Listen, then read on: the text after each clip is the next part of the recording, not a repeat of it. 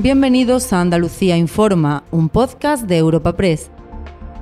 En este espacio podrás conocer en unos minutos las noticias más relevantes de nuestra comunidad. Hoy es 6 de marzo y estas son algunas de las informaciones más destacadas en nuestra agencia. Detenido el comisario de la Policía Nacional en la localidad malagueña de Fuengirola coacciones, omisión del deber de perseguir delitos y violación de secretos con grave daño para la causa pública son los hechos que Asuntos Internos le atribuye al comisario José María Tocornal, acusado de revelar información secreta a un empresario local que también ha sido arrestado.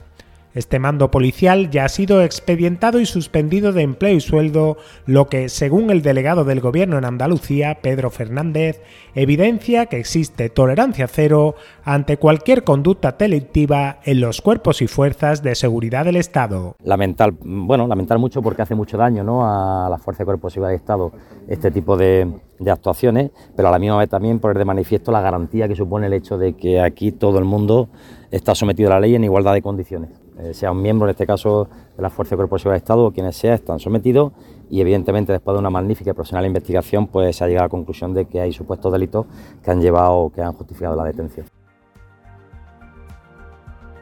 María Salmerón queda plenamente libre tras cumplir su pena de nueve meses por desobediencia. Esta sevillana estaba en libertad condicional desde diciembre pasado tras ser condenada por el incumplimiento del régimen de visitas de su hija con el padre, condenado a su vez a cárcel por malos tratos. El fin de su periplo judicial, en el que el gobierno de la nación le llegó a denegar el indulto, se produce a 48 horas del 8 de marzo, celebración que llega marcada por la polémica sobre la reforma de la ley del solo sí es sí que debe abordar esta semana el Congreso de los Diputados.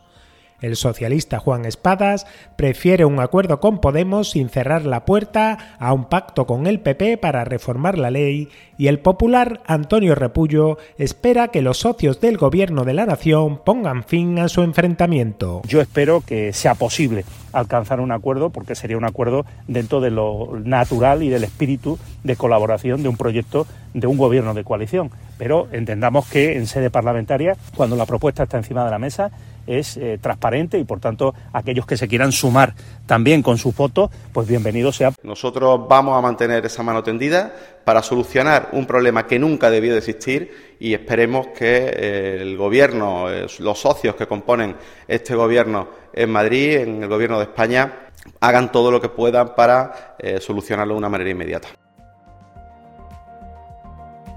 Y al cierre, en el plano económico, las empresas alzan la voz por los obstáculos burocráticos a los proyectos de parques eólicos o fotovoltaicos.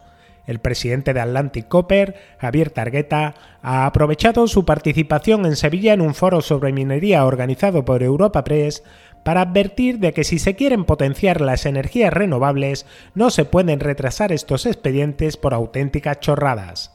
El consejero de Industria, Jorge Paradela, también presente en el foro, ha admitido las dificultades que se encuentran los proyectos de energías renovables, pero ha defendido que la Junta ha conseguido tener en tiempo y forma las declaraciones de impacto ambiental pese a ser la comunidad con más expedientes. Me gustaría poner en valor el trabajo que se ha hecho desde la Consejería de Medio Ambiente, Sostenibilidad y Economía Azul eh, y la mía de Política Industrial y Energía para sacar adelante y eh, cumplir el hito de 25 de enero en la tramitación de proyectos de energía renovables, teniendo mayor número de expedientes que ninguna otra comunidad autónoma. Se ha tramitado con, se ha cumplido con éxito eh, el disponer de declaración ambiental, favorable o no, en tiempo y forma. ¿no? A mí me han felicitado del Ministerio por ello, de Red Eléctrica Española, de todo el mundo.